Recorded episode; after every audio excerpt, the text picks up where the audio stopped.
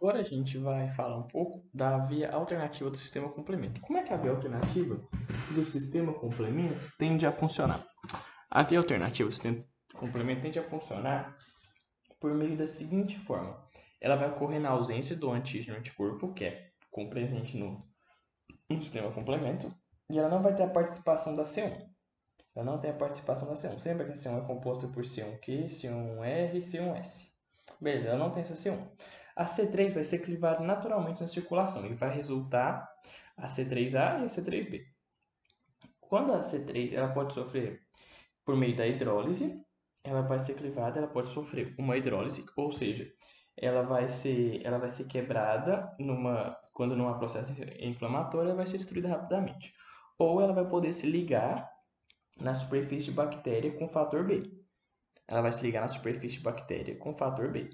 Beleza, ela ao se ligar na superfície com bactéria no fator B, vai ligar a parte C3B junto com o fator B. E a parte C3A vai ser descartada, entre aspas. A gente falou que ela vai falar a naftotoxina. Aquele negócio lá que eu te falei, que vai chamar, vai fazer a.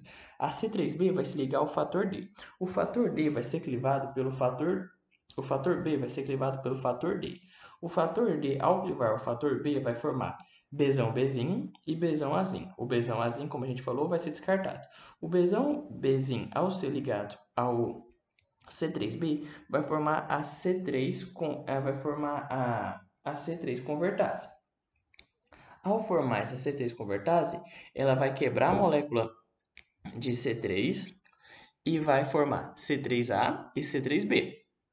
Ao formar, vai, aí é, vai ter essa molécula do C3, a C3 convertase, que é formada de C3B e Bzão Bzinho. Ao se ligar outra molécula de C3B, vai formar C3B, Bzão Bzinho, C3B. Ao formar, isso vai, isso vai ser a mesma coisa que é o, o negócio do primeiro, que é a C5 convertase. Aí vai seguir o resto do complemento. A C5 convertase vai ser clivada, a C5 vai ser clivada pela C5 convertase, formando C5A e C5B. O C5B vai acabar se ligando a C6, C7, C8 e fragmento C9, produzindo MAC.